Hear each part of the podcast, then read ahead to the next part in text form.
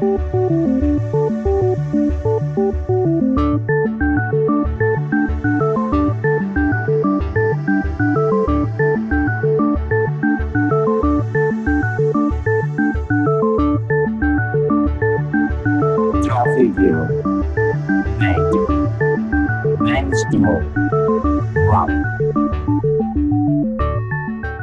amigas y amigos del software libre? Bienvenidos a la edición número 19, o sea, la vigésima ocasión que nos encontramos en Compilando Podcast, pues contamos desde cero. Última edición del año 2017 que se nos va, en el cual queremos, por supuesto, desearos una muy feliz Navidad y que el 2018 venga cargado de felicidad y prosperidad para todas vosotras y vosotros.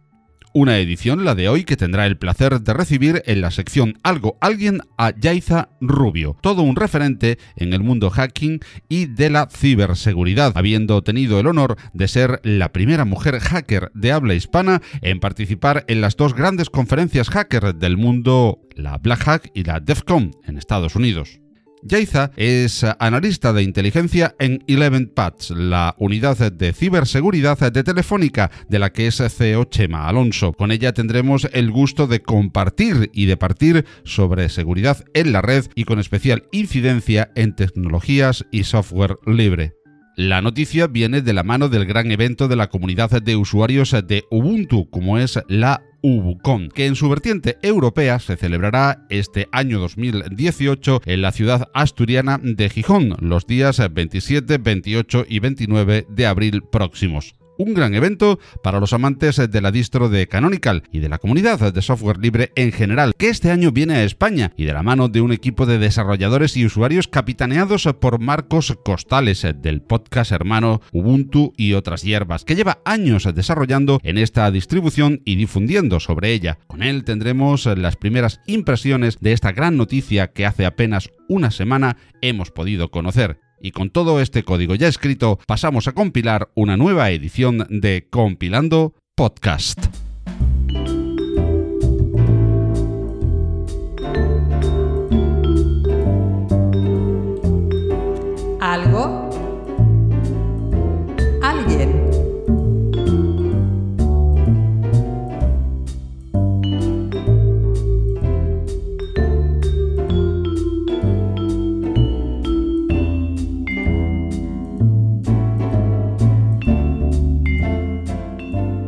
En esta última edición de 2017 de Compilando Podcast, la sección Algo Alguien tendrá como protagonista a la ciberseguridad y el hacking. Y nuestro alguien, para conocer más de estos importantes e interesantísimos temas, será Jaiza Rubio.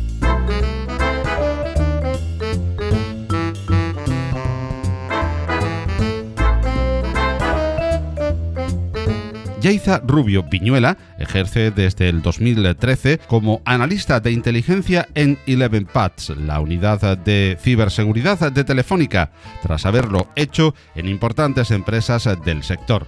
Además, es colaboradora del Centro de Análisis y Prospectiva de la Guardia Civil en España.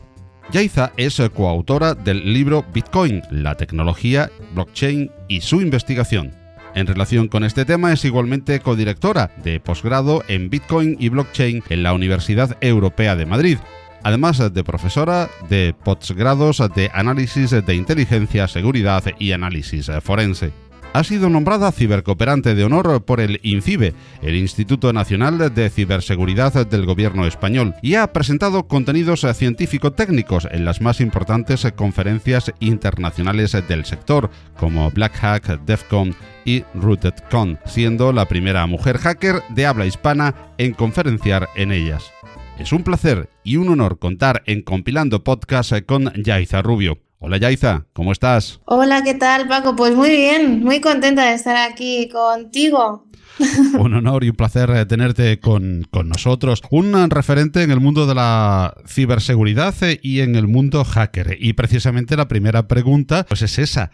¿Qué es un hacker? ¿Hay hackers eh, buenos y hackers malos? Bueno, para sí, yo creo que si esta pregunta se la haces a una persona que trabaja en seguridad, pues probablemente te diga que un hacker al final es una persona que es un apasionado de la tecnología, ¿no? Que eh, lo que intenta hacer básicamente es intentar darle una vuelta a cómo fue configurado para la que fue pensada esa tecnología con el objetivo de convertirla en un sistema un poco más seguro. Y dentro de, ese, de esa filosofía, bueno, pues ahí nosotros tenemos ese concepto de que los hackers al final son esa, esa persona buena que hace bueno, pues que trata de hacer la tecnología más segura, pero al fin y al cabo, bueno, pues en esa, haciendo las mismas cosas puedes tener otras opciones, ¿no? De intentar aprovecharse, aprovecharte de, esa, de esos fallos de seguridad que tiene también las,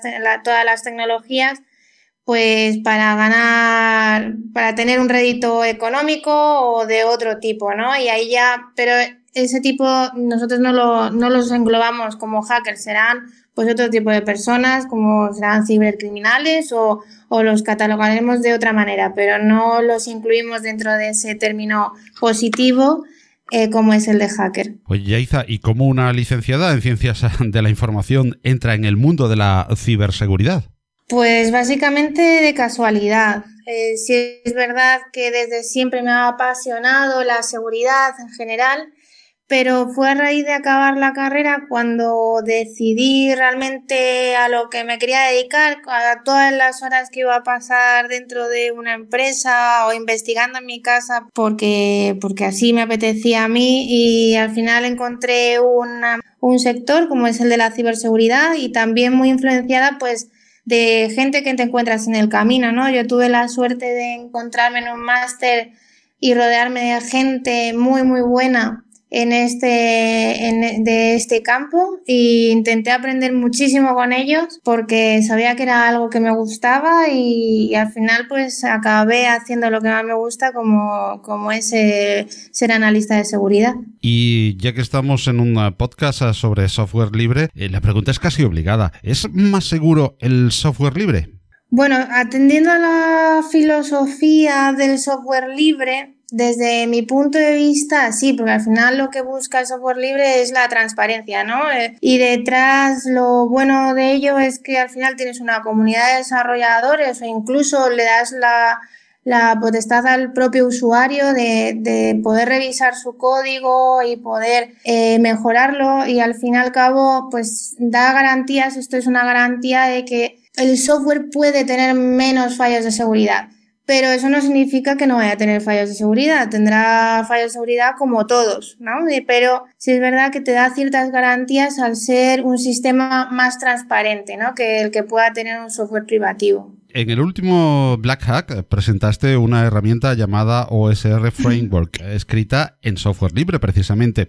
¿En qué consiste este framework y por qué elegiste software libre? Vale, eh, nosotros, bueno, eh, yo la herramienta la desarrollé con un compañero del trabajo de Eleven Paths que se llama Félix Brezo. Y bueno, nuestra, nuestro campo de especialización es el, somos, somos analistas de seguridad, pero lo, hay una cosa que se nos da bastante bien una, una, de las pocas, pero se nos da bastante bien, que es la búsqueda de información en fuente abierta, ¿no? Y, todo, y cómo automatizar todos estos procesos de, de obtención de información. Nosotros tenemos esas dos vertientes, esa vertiente técnica, eh, pero también esa vertiente de analista de inteligencia y ya pues tenemos esos procedimientos muy, muy estandarizados y y parece que, que hemos podido trasladarlo pues a la industria y sobre todo a, también a otros analistas de seguridad como bueno pueden ser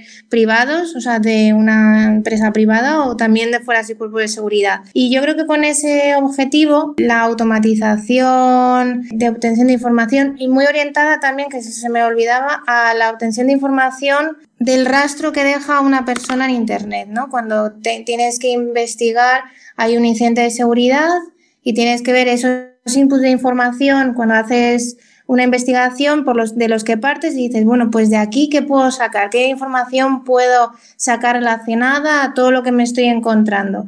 Bueno, pues en eso nosotros sí que tenemos cierta experiencia. ¿Y por qué software libre? Pues precisamente porque queremos compartirlo con el resto de gente, de, de analistas del sector, y ellos es la mejor opción para ello. No buscamos ningún beneficio económico simplemente, pues hemos conseguido tener ese espacio en, la, en el sector de la seguridad y para eso nosotros, o sea, con ese objetivo hicimos, eh, publicamos la herramienta. Y también pues porque así todos los usuarios pues pueden, pueden revisarlo, pueden mejorarlo, porque al fin y al cabo somos dos personas, somos Félix y yo los que hemos diseñado esto y necesitamos gente, necesitamos a la comunidad de desarrolladores por detrás también pues, para que nos ayude a mejorarla. Pero al final es un trabajo de todos. ¿Cuáles serían, a tu parecer, a grandes rasgos, eh, claro está, las medidas elementales que un usuario debe tomar con respecto a su seguridad y a su privacidad, eh, por supuesto, a la hora de navegar e intercambiar información en Internet. Vale, en primer lugar, yo, yo creo que también atendiendo al incidente de seguridad que tanto ha impactado aquí en España el pasado mayo, como fue WannaCry, hay muchos problemas en temas de a, nivel corporativo y también a los usuarios, ¿no?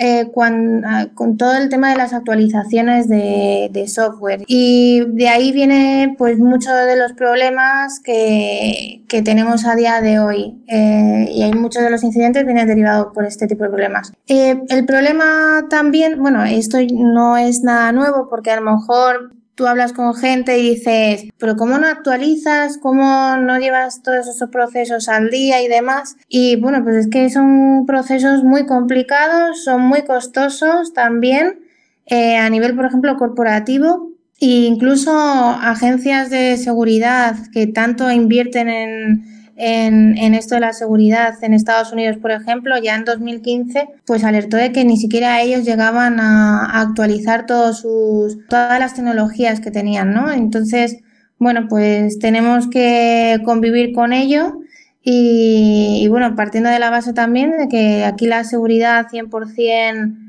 no existe y eh, puede haber errores, en, todos los procesos. Luego, pues otro de los, desde el punto de vista del usuario, porque al final son ataques muy dirigidos al usuario final, como el eslabón, como somos los usuarios, ¿no? Que somos el eslabón más débil de la cadena, pues son los típicos ataques de phishing, ¿no? Pues tendríamos que tener cuidado con dónde pinchamos y si las páginas web a las que nos conectamos pues son, son seguras, donde introducimos nuestras credenciales porque siempre pueden estar suplantando una marca en concreto. O ahora, por ejemplo, pues seguro que lo conoce mucha gente, lo que, lo que se, denomina, se denomina como fake news, ¿no? Pues Internet al fin y al cabo es el medio perfecto para la distribución de noticias falsas o no contrastadas y la generación de bulos en Internet en cierta medida, pues ha podido impactar incluso, pues lo hemos visto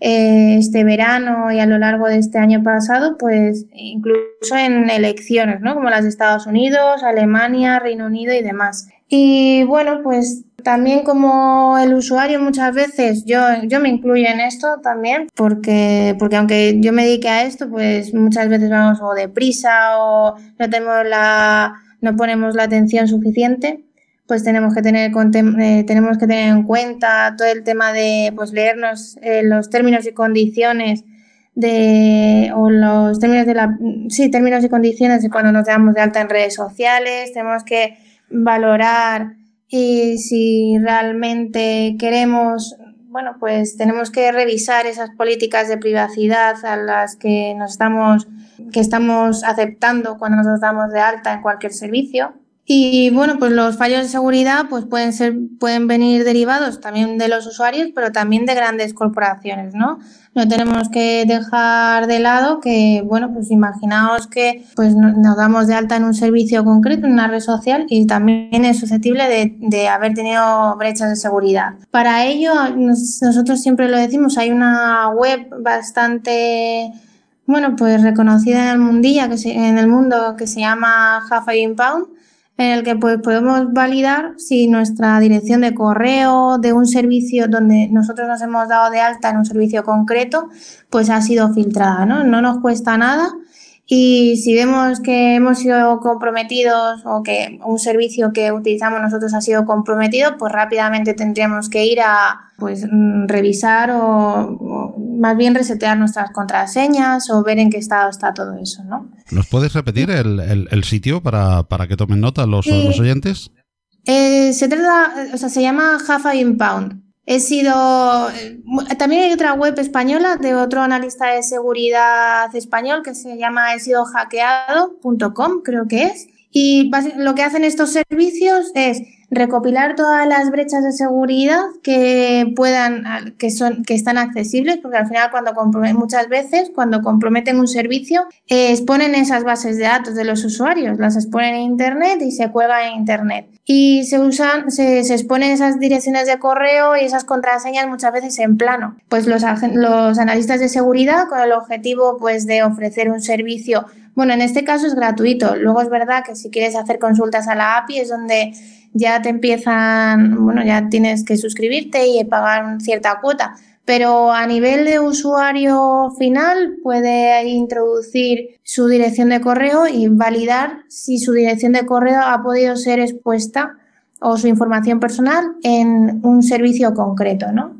Y, bueno, por, yo creo que por encima, pues bueno, también tenemos problemas ¿no? con temas de malware, pero bueno, esto viene también muy derivado de temas de actualizaciones, que no lleguemos a tiempo. Y bueno, también de la navegación que hacemos nosotros por Internet, si estamos navegando por páginas de dudosa reputación, pues tenemos que tener en cuenta pues problemas que pueden venir derivados de, de ese tipo de prácticas ¿no? en Internet. En general, muchas de las medidas que expones, eh, si no casi todas, son más que tecnológicas de sentido común. Sí, sí, pero esto es, muchas veces lo digo, cuando doy conferencias digo, esto es como cuando sales de tu casa. O sea, igual el mismo, la misma precaución que tienes que tomar cuando vas a cruzar la acera, pues es la misma que tienes que tener en Internet, un poquito de sentido común pero no hay más. O sea,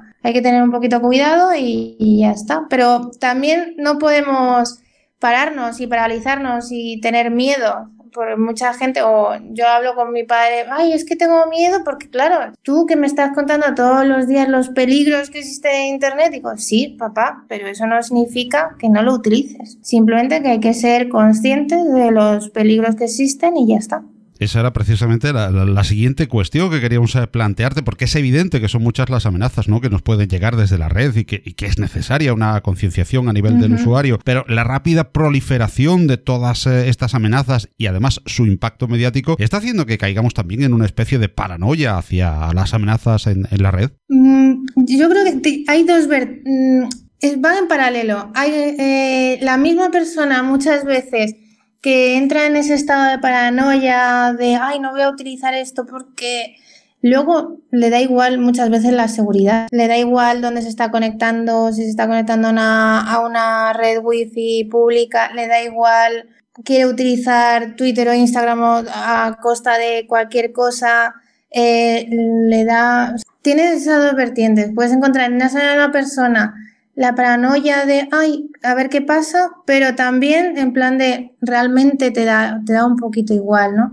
Yo creo que nos falta mucha concienciación tecnológica en general. Yo creo que esto viene una falta, yo espero que las nuevas generaciones desde el cole pues intenten involucrar, bueno, pues meterles en pues en todos estos que les eduquen, ¿no? De, cómo tienen que comportarse tanto en su casa, en la calle y demás, en el mundo físico como en el mundo virtual, ¿no? Pero yo creo que es una falta de concienciación en general que existe a día de hoy, desde, desde que somos muy pequeñitos. Y Yaiza, una cuestión personal, ¿cómo ha sido esa experiencia de participación en dos de los más grandes eventos hacker como DEFCON y Black Hack? Bueno, pues mira, fue, la verdad es que es, es gracioso, la experiencia es graciosa, porque tuve una, me hicieron una entrevista un mes antes de, un mes, mes y medio antes de ir a la Black aquí en, en Eleven Paths, y me dijeron, bueno, ¿cuál es tu sueño, no? ¿Cuál, ¿Cuál es tu sueño en el mundo de la seguridad? Y dije yo, pues, había gente que decía, yo pues ser jefe de una unidad de lo ¿no? De, de, ciberseguridad, de lo que fuera. Y yo dije, ah, pues yo, mi sueño es ir a exponer algo que yo he hecho a Black Hat o a Defcon, ¿no? Y dos semanas después, pues la verdad es que echamos un paper, bueno, un paper no, echamos, al final dimos tres conferencias, dos en Black Hat y una en Defcon. Hicimos en plan a ver qué sale y al final salió todo. Y, y, acabamos, tanto de que saliera todo, pues acabamos un poco saturados. Porque sí es verdad que compartimos la experiencia con más gente de la empresa y con otros españoles que iban a estas conferencias de seguridad. Y jope, lo, lo bonito de esta experiencia es que vas a escuchar muchas charlas, vas a aprender mucho de seguridad, pero en mi caso me limité a prepararlo todo, todo súper bien. No salí de mi habitación prácticamente porque todo fuera genial, las conferencias y no vi ninguna charla de seguridad. No vi nada, no pude disfrutar casi nada porque mi objetivo en ese momento era hacerlo bien, no es ir a, a escuchar charlas de seguridad y aprender seguridad. Entonces, Espero que años posteriores ya vaya menos nerviosa y con todo más controlado y que, bueno, al final no es la primera vez que lo haces y pues igual que, y también es verdad que al no dar la conferencia en tu lengua materna, pues al final tienes que prepararlo todo muchísimo más. O sea, no tengo la misma, ¿no? La misma confianza de dar una conferencia en español que una conferencia en inglés. Entonces, eh, las cosas se complican y, y, bueno, espero que en años posteriores pues no vaya tan nerviosa, que vaya todo más relajado, ¿no? y pueda disfrutar más de, esa semana en Las Vegas. Pues eh, enhorabuena desde Compilando Podcast y permítenos también ese orgullo de vecindad de que una compatriota eh, haya expuesto en, DEFCON y en, Black Hat, en esas dos eh, referencias en el mundo hacker. Y el hecho de, ser mujer, además de, de, por supuesto, la importancia, sin lugar a dudas, de su carrera, han hecho que se catalogue con un cierto aire de originalidad el, trabajo de Yaiza Rubio y de todas las mujeres en el mundo de la tecnología y en particular de la ciberseguridad. ¿Por qué piensas, Yaiza, que existe esta disparidad de género en el universo de la informática y comunicaciones en general y con más brecha aún en el mundo del, software libre? Bueno, yo creo que al final es un problema, eh, es, una pregunta muy complicada, porque me han hecho esta pregunta muchas veces y yo creo que suelo responder siempre lo mismo porque realmente es lo que pienso que es un problema desde que somos muy pequeñitos, ¿no? desde, desde que somos muy pequeñitos, nuestros referentes técnicos en casa, aunque sea en casa, son nuestros padres, no son nuestras madres. Y eso hace mucho, ¿no? O sea, no tener desde pequeños ningún referente mujer, piensa como que, oye, es que a lo mejor no, pues que yo me acuerdo cuando era pequeña y cuando jugaba al tenis, ¿no? Que yo vengo también, tengo eh, hecho mucho deporte, pues tenías, o sea, tenía referentes chicos, pero también tenía referentes chicas que tenían, que bueno, que se ganaban la vida con eso y, y eso a, la, a las generaciones que vienen, a las nuevas generaciones, pues eso, tener referentes ayuda mucho. Eh, y aquí no, aquí pues casi no existen, ¿no? Y, o, y si lo y si han existido, pues a lo mejor no han estado, han estado un poquito tapadas. Entonces, el, el hecho de no verlas, pues es un, yo creo que es un problema para, para la gente pequeña y que está empezando. Y luego también es verdad que al no tener esa pasión desde pequeños, o ya cuando Sí, es verdad, leí un artículo hace tiempo, una investigación que se hizo, que realmente cuando somos pequeñitos, sí que entre chicos y chicas existe esa misma inquietud por la tecnología, pero la mujer cuando va creciendo, por lo que fuera, va perdiendo un poco de confianza en sí misma o, o demás. Y pues al fin y al cabo, pues con comentarios y demás, pues pueden dejar de, motivar a esa persona porque haga lo que a ella le gusta en todo momento, ¿no? Entonces, si realmente existieran a lo mejor o clases extraescolares, a día de hoy existen. Por eso yo creo que dentro de un futuro no muy lejano, yo creo que esa, esa diferencia no será tan grande. Pero la época que yo he vivido, pues al final pues clases extraescolares de temas de informática, bueno, más bien, o sea, yo me acuerdo de cuando decían, apúntate a informática en el colegio, dices, a ver, informática es Word, ¿sabes? al final estás dando poco más que, eso. Eso no es informática, o sea, no es una carrera, no es algo, un ámbito que te diga, ah, sí, pues yo quiero estudiar una carrera técnica en el futuro por saber Word. Pues no, no es eso, ¿no? Entonces, cuando tienes desde pequeño a lo mejor esos cursos que haces y demás y coges confianza y coges confianza en algo que dices, joder, esto se me da bien, pues es lo que puede hacer que en un futuro pues te puedas dedicar a ello. Mientras que no haya esos cursos desde pequeños que ya empiecen a incentivar a las nuevas generaciones en el ámbito técnico, si no existe eso, no es como si no existiera.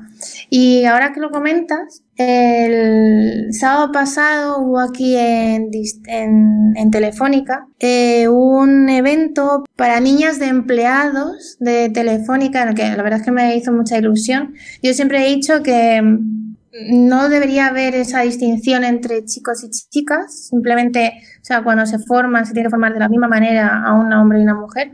Pero bueno, esta medida también me parece que estaba bien tomada. Y me hizo mucha ilusión porque se juntaron como 40 niñas de entre 11 y 15 años en el que pues mujeres del ámbito de Telefónica le muestra que están en ámbito mm, eh, trabajando en un ámbito técnico le mostrábamos ¿no? las cosas que hacíamos en nuestro día a día. Y la verdad es que veías a las niñas tan contentas, trasteando con la tecnología. Bueno, yo me partía con ellas porque les sacaba. Yo no, yo tenía eh, mi, mi, taller montado, pero es, las cosas las hacían ellas, ¿no? Y las veías ahí, ya con 11 años, pues tirando de terminal, ¿sabes? Y, y no les daba miedo y eso a lo mejor yo doy clase en la universidad, a lo mejor a perfiles no tan técnicos en, en másteres de análisis de inteligencia y cuidado, que ven una terminal y se asustan.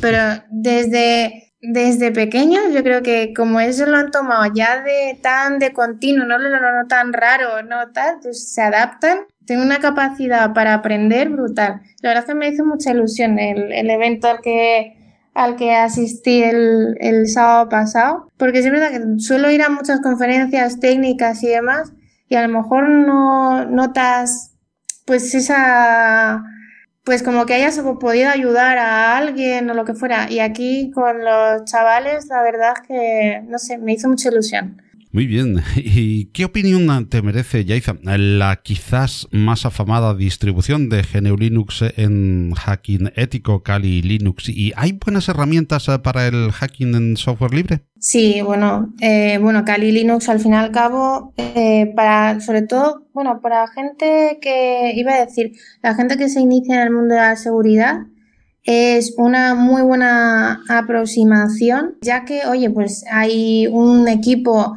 detrás que ya se ha preocupado de investigar cuáles son las mejores herramientas de seguridad y introducirlas en esa distribución, ¿no? Y yo creo que teniéndolas, o sea, es un apoyo brutal desde mi punto de vista que para los analistas de seguridad tener una distribución así, porque te tienen más te han hecho el trabajo prácticamente. Es verdad que luego cuando vas aprendiendo y dices, bueno, pues esta herramienta a lo mejor es un poco limitada, pero cuando, cuando empiezas es, eh, es muy buena aproximación, ¿no? Y sí, es que los analistas de seguridad, bueno, de hecho, de hecho, ya se me iba a olvidar, OSR Framework está en Kali Linux 2017-3 entonces, bueno, eh, para nosotros, yo, yo estoy súper orgullosa, pero es que le preguntas a Félix y dices, bueno, es que es el sueño de mi vida. Él es informático y dice, yo es que el sueño de mi vida era ir a Black Hat a Defcon y que me cogiera Kali Linux una herramienta de seguridad. Dos sueños sí, sí, sí. Entonces, bueno, pues, oye, que esté OSR Framework ahí significa que algo hemos hecho bien.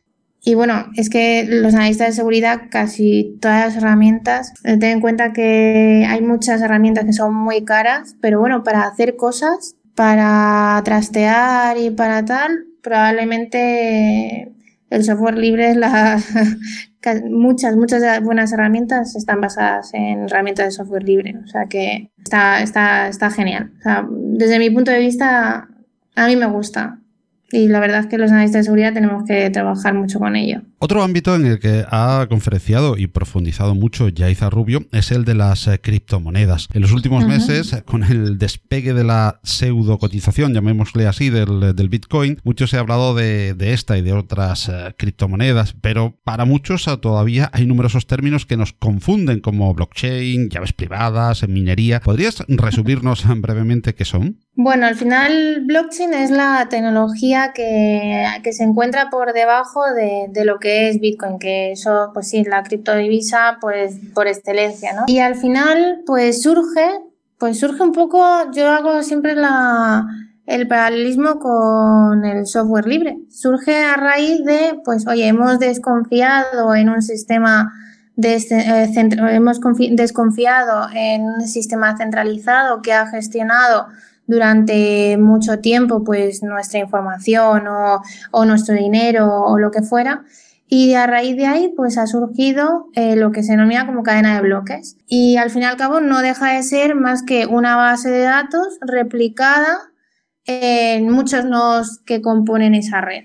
Con el objetivo de que nadie pueda modificar ni un, solo bit de, la información que circula por, por esa red porque el resto de nodos al final tienen replicada esa información y le dirían, oye, mira, esto que estás intentando hacer, pues no, no, no es verdad, ¿no? Pues no, no sería esa información validada. Y, bueno, pues es una tecnología que la verdad es que se ha puesto bastante, está, se ha puesto bastante de moda. Y bueno, sirve para lo que sirve. Nosotros siempre decimos, sirve para lo que sirve. Sirve cuando quieres eh, no estar dependiendo de un alguien de forma centralizada, ¿no? O quieres hacer eh, o quieres, por ejemplo, Ethereum te permite introducir, o sea, correr ciertos, ciertos scripts en su, en su red y de forma automatizada que vayan pasando cosas, ¿no? Bueno, pues tiene su funcionalidad. Lo que pasa es que a día de hoy también esto, bueno, han surgido muchísimas startups, startups y lo que no son startups, también empresas grandes que se están pues montando en, quieren utilizar a toda costa esa tecnología y la verdad es que, bueno, aquí en, en Eleven Pads eh, analizamos muchas soluciones basadas en blockchain y muchas veces dices, esto está un poquito con cazador, ¿no? Entonces, bueno, pues que tengamos en cuenta pues, que esto sirve para lo que sirve, pero no sirve para todo, ¿no? Y, o sea, cuando utilizas, si puedes utilizar una base de datos normal, ¿para qué vas a utilizar una cadena de bloques? Y bueno, es un poco la, la filosofía que tenemos nosotros desde aquí. Y más, más términos, eh, claves privadas. Mm, bueno, al final, si nos basamos en, en, la cadena de bloques, pues si utilizamos o tenemos bitcoins, ¿no? Imaginaos que eh, hemos podido comprar bitcoins o hemos o los hemos minado, pues eh, vamos a tener siempre una dirección y una clave privada, que esa clave privada será la que determine que, esa, que ese dinero es mío y no de otra persona. Y será la que me garantice a mí poder mover ese dinero hacia donde yo quiera, ¿no? Y atestiguar ante la red que eso es mío. Eso sería, por eso hay que tener, nosotros hicimos una, Félix y yo hicimos una conferencia en 2015 en Router, en el que, bueno, pues veíamos ciertos fallitos de seguridad, no de Bitcoin, sino de que los usuarios estaban utilizando mal las carteras porque a lo mejor estaban generando a partir de palabras clave determinadas esas esas claves privadas, por lo tanto, si monitorizabas muchísimos diccionarios, ¿no?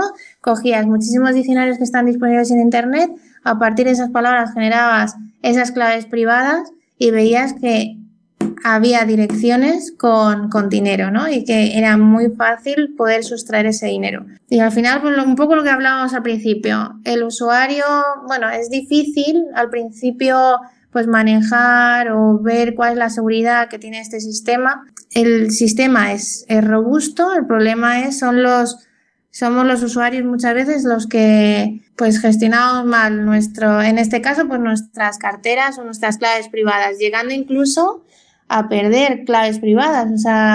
Hay muchísima gente que ha perdido sus claves privadas porque no pueden acceder a, ellas porque no se, no se acuerdan de la contraseña con la que guardaron esas claves o simplemente oye, pues que se deshicieron de un ordenador, de un equipo concreto, tenían el monedero en local y no pueden acceder, no han perdido su dinero porque no pueden acceder al equipo o demás, ¿no? Entonces, o, oye, también la historia de Bitcoin, se lo escuché un día a un compañero y digo, tiene toda razón, la, la, muchas de las subidas y bajadas que tiene a día de hoy Bitcoin, a día de hoy durante toda su historia, muchas se deben a errores de seguridad, fallos de seguridad en plataformas de gestión de, de, esas carteras, ¿no? Tiene toda la razón del mundo. O sea, cuando ha habido un fallo de seguridad en plataformas que gestionan tu dinero, eh, directamente el Bitcoin ha, ha, bajado.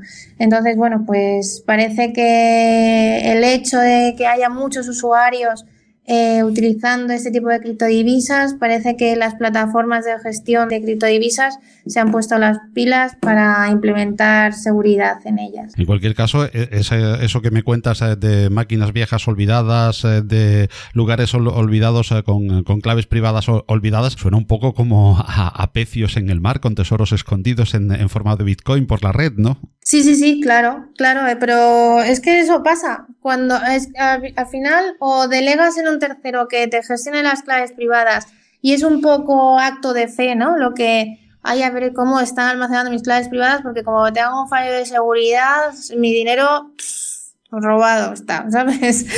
O, oye, pues no quieres delegar eso en un tercero, tú te gestionas tu, tu monedero como bien puedas, pero también es susceptible de o ser comprometido por malware. Hay a día de hoy muchísimo malware que se dedica a, identificar si hay ficheros, o sea, o en este caso, pues si son de Bitcoin Core, pues de wallets.dat son los ficheritos que donde tú almacenas las claves privadas que dan acceso a tu dinero. Y es que pues hay, es que hay muchísimo, hay muchísimo malware, hay muchísimo phishing a día de hoy que se dedica a robar las carteras o simplemente pues que el usuario no ha tomado las, las medidas suficientes y por lo que fuera pues se ha olvidado la clave o, y tiene ahí el, el wallet. Está disponible el, lo, lo, gracioso es que tú tienes el wallet en donde tú gestionas tus claves privadas pero no tienes acceso a ello porque se te olvida la clave no entonces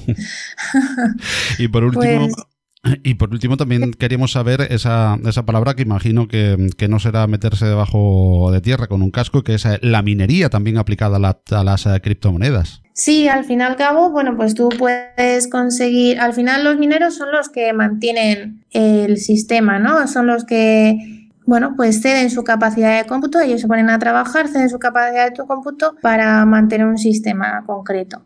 Y lo que hacen es, al fin y al cabo, sus réditos por ceder esa capacidad de cómputo viene derivado de generar, meter como dinero al sistema, es decir, harían como de banco central, ¿no? Son los que cada cierto tiempo tienen la, suerte de inyectar dinero en el sistema o llevarse las comisiones por las transacciones que se incluyen en cada uno de los bloques de la cadena de bloques. Entonces, ¿qué pasa con el tema de la minería? ¿Por qué a día de hoy, bueno, pues eh, se dice que no es tan rentable, ¿no? Pues porque antes, con muy poquito, podías acceder, o sea, la, la, la red te, te, daba, era mucho más, más rentable que por poco que cedieras tu capacidad de cómputo, pues tuvieses tu beneficio, ¿no?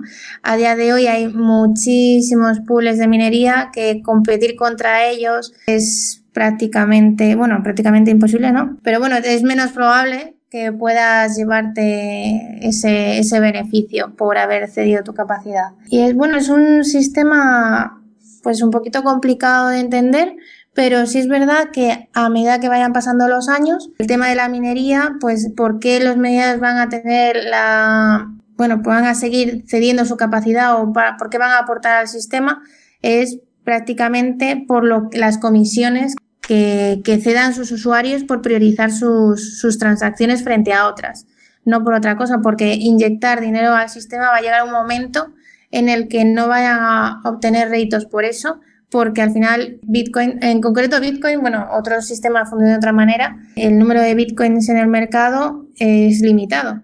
Entonces, el beneficio que obtendrán esos mineros será por añadir transacciones a los bloques en, todo ese, en toda esa cadena de bloques, ¿no? Es, bueno, ya digo, es muy complicado, esto eh, lo he intentado resumir a grandes rasgos, pero es un poquito más complicado de lo que estoy comentando. Pero bueno, es un eh, sistema complejo simplemente por, tener una visión general. De forma fácil. Pues sí. Y eh, para ir concluyendo ya, Yaiza, desde tu experiencia y como referente en el ámbito de la ciberseguridad, ¿qué recomendaciones harías a aquellos que, quieran empezar en este mundo a nivel de, de, experiencias, de lecturas o estudios recomendados, de herramientas, como hablábamos antes de Kali Linux, etcétera? Sí, bueno, pues yo creo principalmente.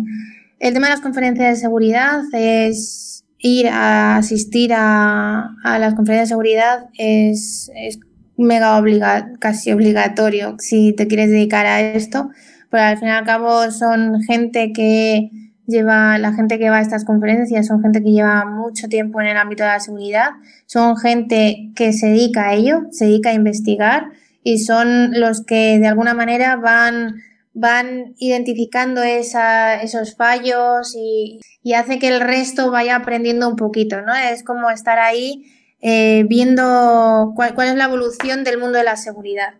Luego, quien quiera emprender, pues bueno, hay libros, hay libros de seguridad.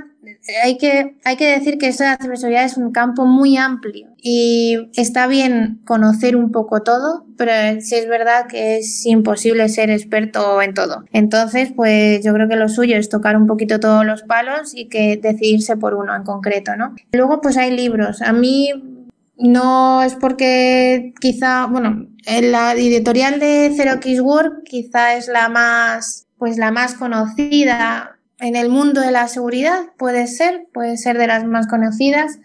Y luego, pues también seguir, igual que digo lo de las conferencias de seguridad, pues estar un poco al día de todo lo que está pasando. Y los blogs de tecnología así más, más eh, conocidos, sobre todo en lengua hispana, en, en lengua española, pues al final es el lado del mal, yo creo que es uno de los más conocidos. Y luego pues hay otros blogs como pueda ser de Hacker News o Security Affairs que están bastante bien o la newsletter de SANS que puede estar, que, bueno, que pueda estar bastante bien para seguirlo. Yo creo que estar al día, pero como todo, como todos los sectores a lo que te quiera dedicar, es que esto hay que estar al día. Y lo de las herramientas, pues un poco lo que comentábamos antes. Yo creo que Kali Linux, eh, para aquella gente que quiera comenzar en el mundo de la seguridad, eh, trastear con todas las herramientas que hay está bien por saber cómo funcionan y demás, porque al final muchas de las, luego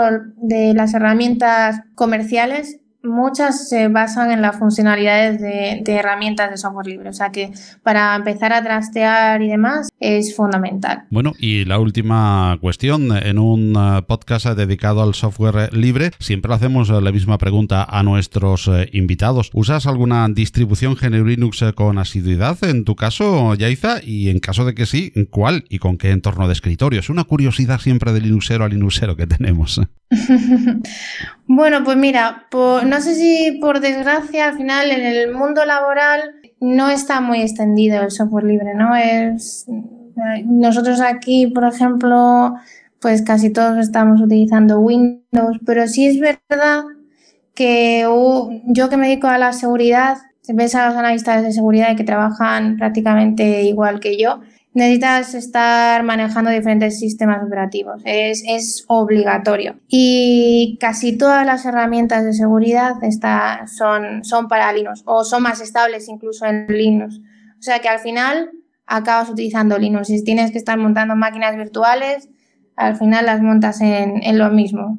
Y, y, tienes que estar pues utilizando las dos, tienes que manejar todo, al fin y al cabo. Y mm, bueno, yo en mi caso, al final, pues lo que comentaba un poco, estamos casi siempre utilizando una, una Kali y bueno, pues yo me acostumbré al principio a Genome, pero no, no te sabría decir, no, no tengo, no me podría decantar así por, yo creo que esa, pero porque me adapté desde el principio y ya está.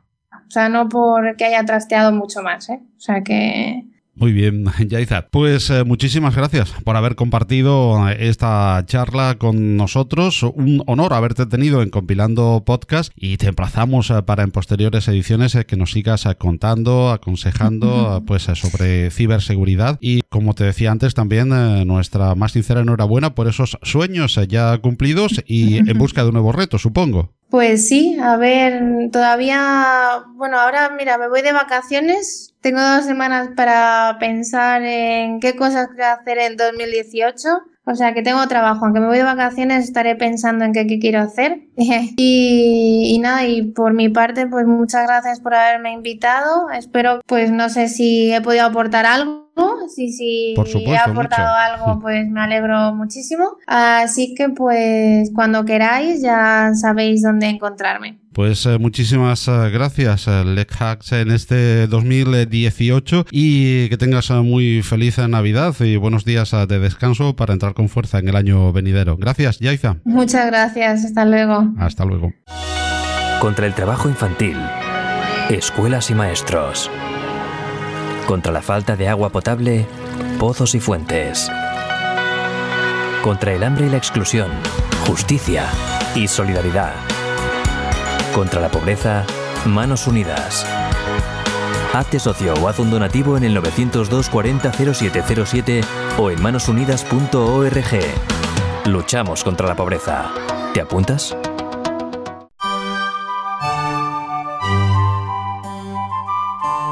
La noticia.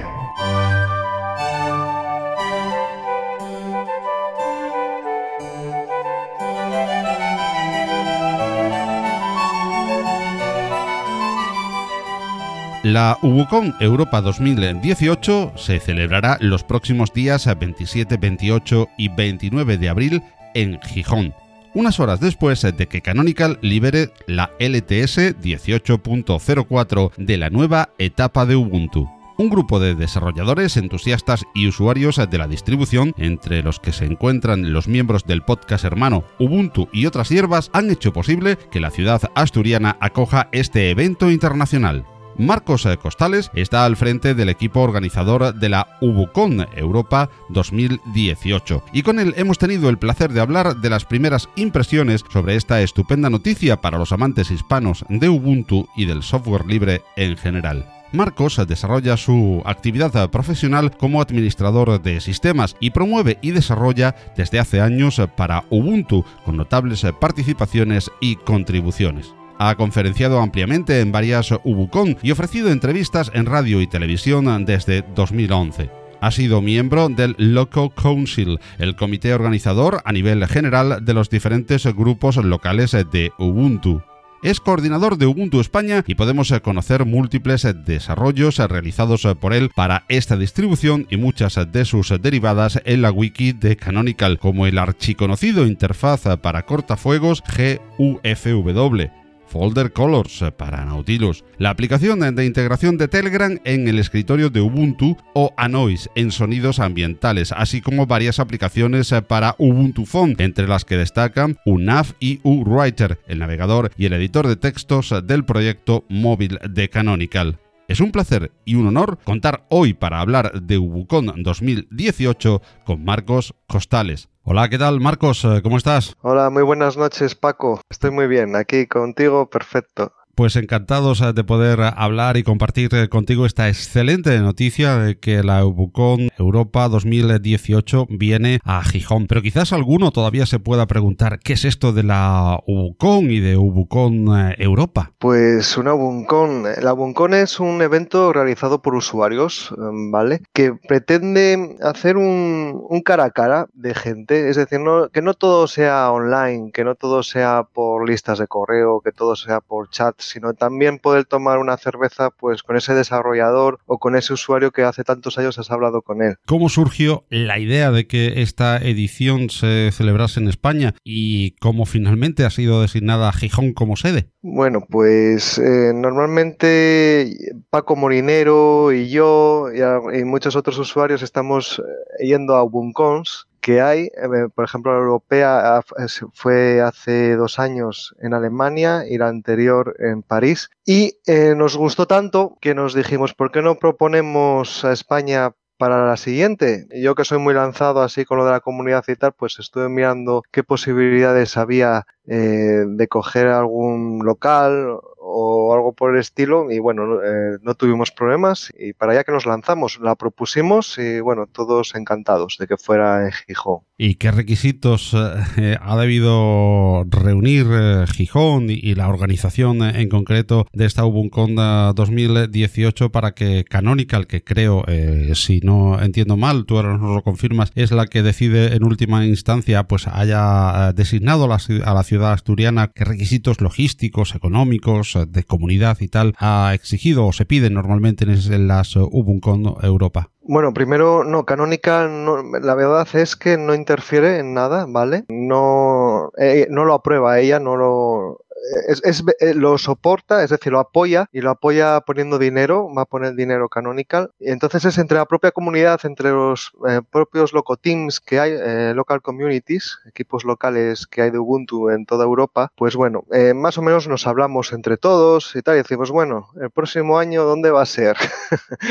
y acabamos, acabamos normalmente proponiendo uno o dos sitios y bueno, entre todos más o menos nos conocemos. Eh, a ver, es decir, todo se basa en la confianza. Es decir, si alguien que nadie conoce propone un sitio y dices tú, ¿y tú quién eres, no? Sí, bueno, es una relación de, confianza y supongo que también soportada por, por algunos requisitos de, infraestructura, eh, locales disponibles, de comunicaciones, ¿verdad? Eh, sí, sí. Por ejemplo, en las Ubuncos normalmente hay varias charlas simultáneas, con lo cual el local tiene que disponer de varias salas, tiene que suele haber un evento social o varios, entonces tiene que, tiene que haber una persona en el sitio que esté mirando por locales por ejemplo, en este caso, en este año me toca a mí. Entonces, bueno, espero que, se, que esté al nivel de los anteriores, por lo menos. Y en cuanto a requisitos económicos, ¿es Canonical eh, quien eh, corre a, cargo de todo el soporte económico, valga la redundancia, de, la UNCOM? Eh, hay muy poco gasto, ¿vale? el único,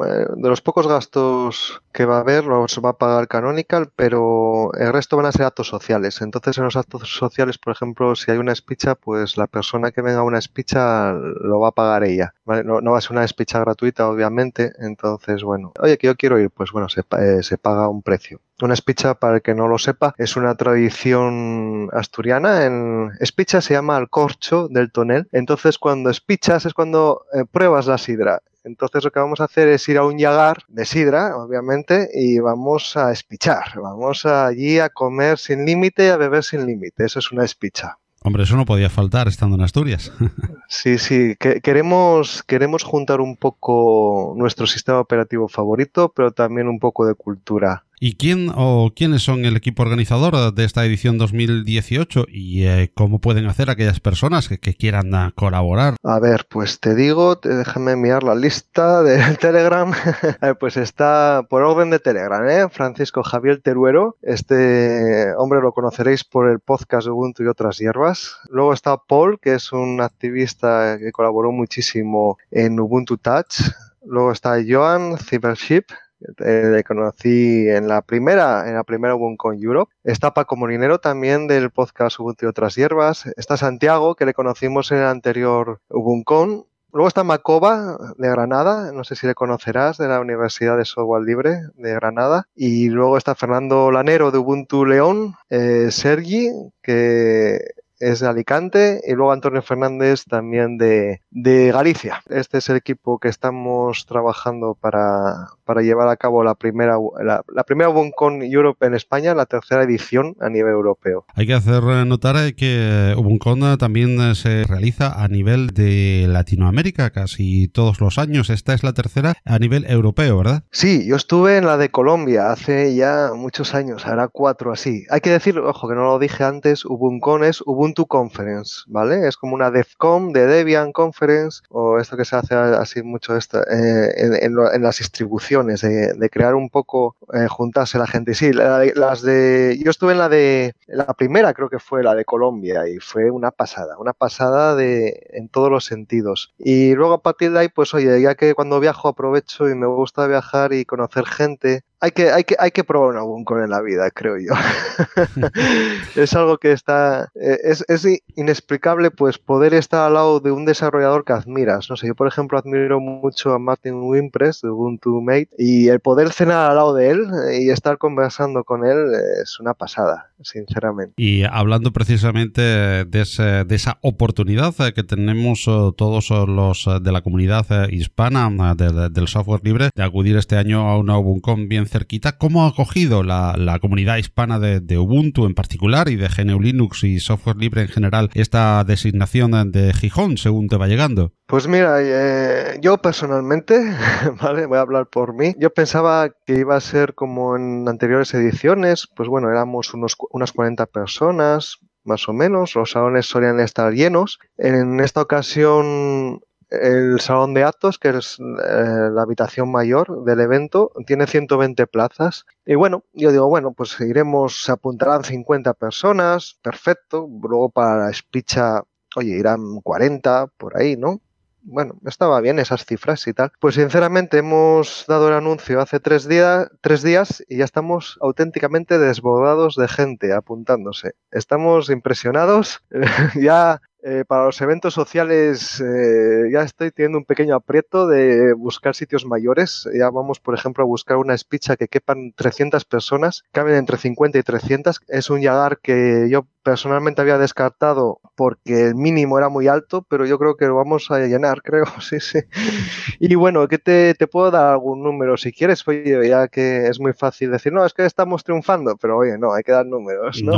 por, supuesto, encantados de, de, ir sabiendo poquito poco, sabemos que es todavía muy pronto para, para tener datos, eh, pero sí que iréis recibiendo ya números, eh, propuestas eh, que, que, pueden interesar a toda la comunidad que está pues pensando en ese posible viaje a Asturias. Ojalá que seamos muchos más los que nos podamos eh, trasladar en este mes eh, de, abril. Cuéntanos, cuéntanos, anticipanos un poco a nivel de números eh, y de, propuestas, cómo está la cosa.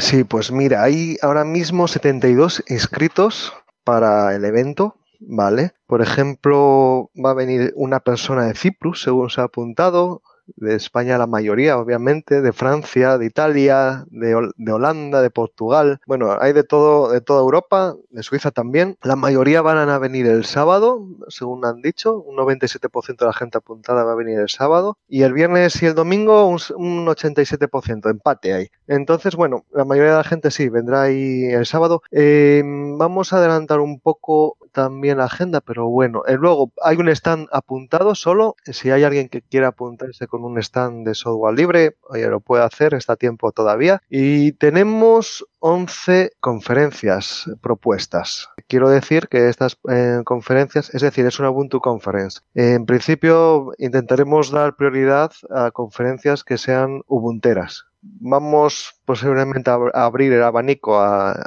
conferencias de software libre, pero en principio van a ser ubunteras. Y sobre los días, pues mira, el sábado va a ser eh, casi seguro mañana y tarde de conferencias y de noche la espicha. El que no se, eh, repito, el que no sepa lo que, lo que es una espicha, que lo busque por Google y, o por DuckDuckGo mejor y seguro que, se hace una idea exactamente de qué es. O que retroceda un poquito, eh, o que retroceda un poquito en el, en el podcast y, te oiga a ti como nos lo, has explicado. Sí, pero bueno, a veces es difícil, ¿no? De imaginar. Entonces, bueno, sí, también es otra opción.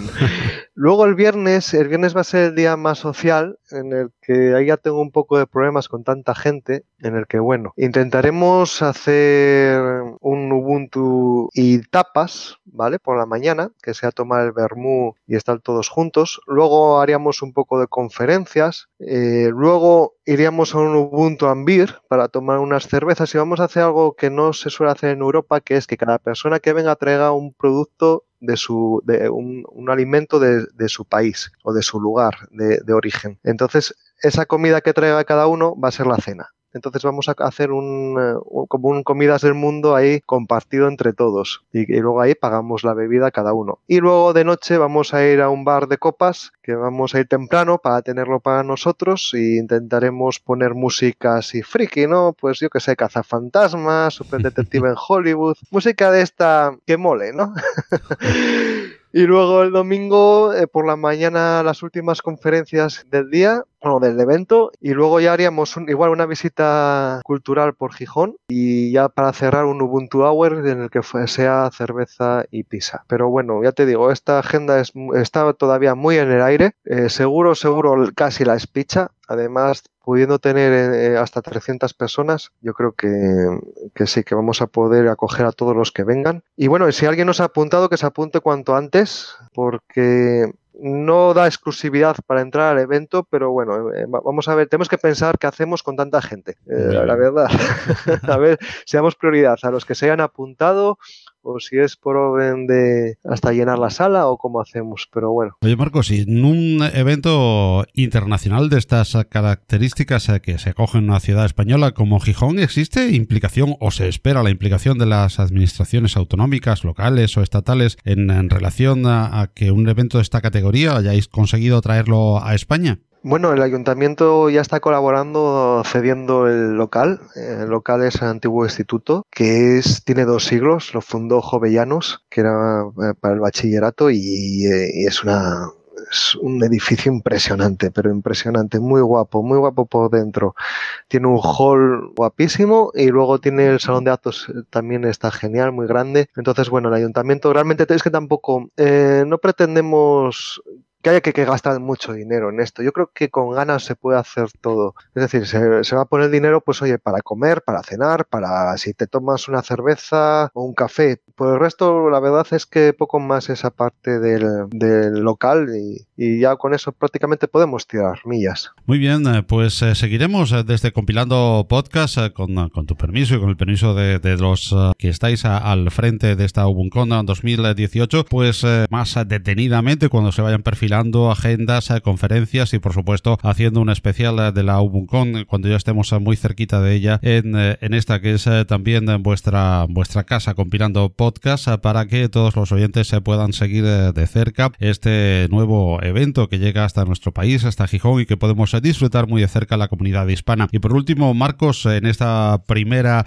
de las intervenciones sobre UBUNCON 2018 en compilando podcast, ¿de qué manera podemos estar informados día a día de lo que va sucediendo, de qué manera podemos eh, inscribirnos, apuntarnos eh, para esa Ubuncon y obtener eh, información inmediata. sí, pues mira, en Telegram hay un canal, mejor que, canal que grupo, porque si no las noticias se quedan un poco ahí entre demasiados mensajes. Entonces hay t.me, Ubuncon EU 2018, es el canal de Telegram. Luego en Twitter hay Ubuntu Europe y en Google Plus hay un número muy largo que, bueno, se busca Ubuntu Europe y perfecto, ya la se encuentra. Eh, quiero decir desde aquí, por favor, que, la gente aproveche que es difícil tener, tener una Ubuntu tan cercana y a ti, particularmente Paco, nos encantaría un podcast en directo tuyo allí en Ubuntu seguramente habrá un Ubuntu y otras hierbas y haya otro podcast de otros países, o incluso espero que también uno en inglés, pero vamos, a nosotros nos encantaría, a mí personalmente, un podcast de compilando podcast en directo.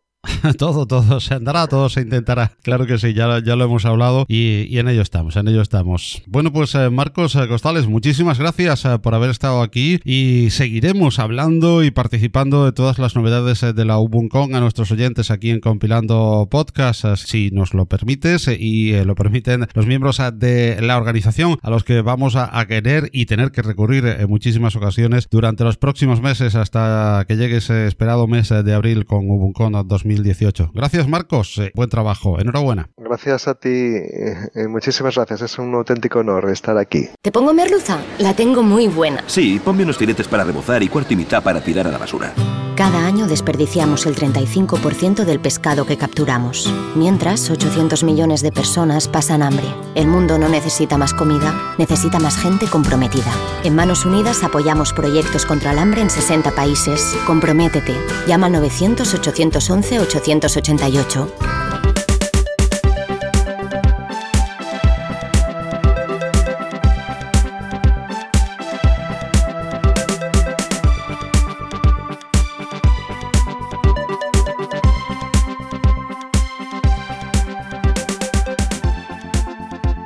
Y hasta aquí la última edición de 2017 de Compilando Podcast. Un año en el que a finales de febrero comenzábamos nuestra andadura como podcast. Un año del que pretendemos hacer un resumen especial con una mesa redonda de destacadas personas del mundo de GNU Linux y software libre que os ofreceremos en la segunda quincena del mes de enero. Un año que se nos va con importantes novedades y cambios en nuestra esfera de intereses que esperamos haberte ido contando de manera interesante en nuestros 20 podcasts hasta el momento. Si Dios quiere, prometemos retomar el año venidero que está a punto de empezar, el 2018, con renovadas energías y novedades que paulatinamente iremos incluyendo en el programa con el objetivo de difundir, apoyar e informar a la comunidad GNU Linux de España, América Latina y el Caribe y de habla hispana en cualquier lugar del planeta. Si te apetece, es para nosotros un placer y un estímulo recibir tus comentarios, aportaciones, críticas o sugerencias a través de nuestro correo redacción arroba compilando.audio, de nuestro Twitter arroba compilandpodcast, en el formulario de contacto de nuestra web compilando.audio o en cualquiera de los apartados de comentarios de todas las plataformas donde nos puedes encontrar, como la propia web compilando.audio, iVoox, SoundCloud, iTunes o audios en YouTube.